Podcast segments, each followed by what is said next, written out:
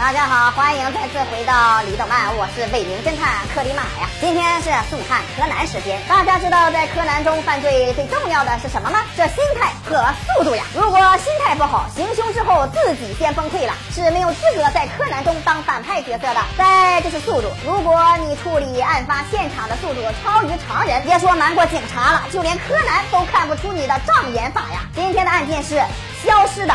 尸体，一个游手好闲的下午，无聊的少年侦探团等着盼着能接到侦探委托，但是令他们万万没想到的是，学校里竟然一起谋杀事件都没有啊！这要是在美国，三天两头就有学校枪击案，而如此和平的东方国度，他们的侦探团真是很难生存呐！你脑子没挤了吧你？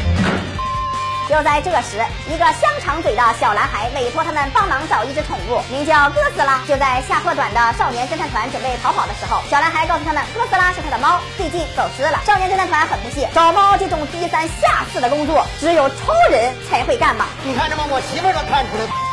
但是小男孩说，如果帮他找到了猫，就会送给他们一些克里马的写真照。因此，少年侦探团兴奋地答应了他的请求。你要脸不要脸？经过一顿寻找，他们终于在附近的一个房子里发现了哥斯拉的踪迹。但是恐怖的是，哥斯拉的身上沾满了鲜血，众人瞬间被吓得目瞪口呆。可是通过柯南的检查，哥斯拉并没有受伤，所以这些鲜血肯定是来自那个诡异的房子里。因此，众人纷纷翻墙进入了庭院，看到了令人震惊的一幕。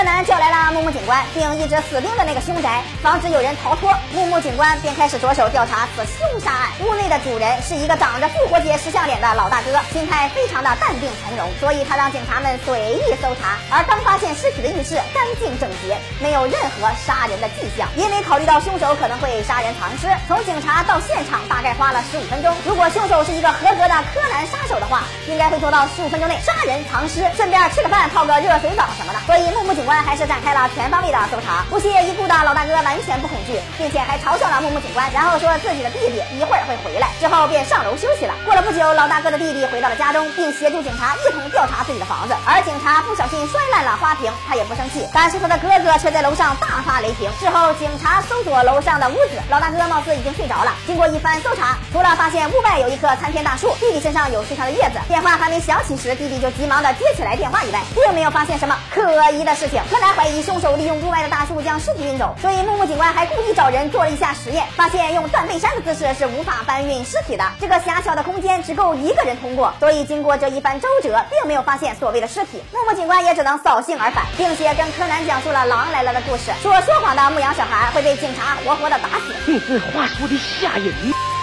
为了证明自己的清白，柯南和侦探团只能独自潜入这个诡异的凶宅。可是，在潜入的途中，柯南发现那个老大哥竟然还在那里睡觉，而且连姿势都没有换。这时，他瞬间豁然开朗，貌似明白了整个凶杀案的具体流程。因此，他独自潜入，想要再次发挥他那无处安放的智商。柯南来到了老大哥的房间，发现老大哥已经驾鹤西游，这进一步的验证了他的猜测。此时，弟弟发现楼上有声音，所以来到哥哥的房间调查。因为有严重的配角瞪眼瞎光环，所以完。全看不到眼皮底下的柯南，不过借助了猪队友的徽章呼叫辅助，弟弟成功发现了眼前的这个熊孩子。事已至此，柯南便开始了他的表演。哥哥是被弟弟亲手杀害之后，弟弟发现柯南等人看到了哥哥的尸体，所以弟弟将哥哥的尸体假装睡着，藏在了楼上。之后自己假扮成哥哥，跟警察上演了一幕狸猫换太子。忽悠完警察之后，便换好衣服，利用大树逃出房间，再用弟弟的身份回到家中，道貌岸然的配合警察调查自己。而哥哥骂人的声音是。利用用了电话答录机的功能，因此在别人打来电话的时候，他才非常的紧张。弟弟一看这个熊孩子竟然看透了他精心布置的玄机，露出了吃屎卡到扁桃体一样的惊讶表情。之后弟弟疯狂的甩无双攻击柯南，但是柯南一一躲开，这便是主角光环的百分百闪避被动技能。弟弟一看自己没有胜算了，所以便说出了自己的犯罪动机。他的哥哥因为发现了他做假账，所以威胁他给自己养老，因此变成了一个寄生虫。一看动机说的差不多了，柯南一个玩命回旋踢将凶手放倒，再次以一个熊孩子的力量秒杀。了不可能战胜的对手，漂亮。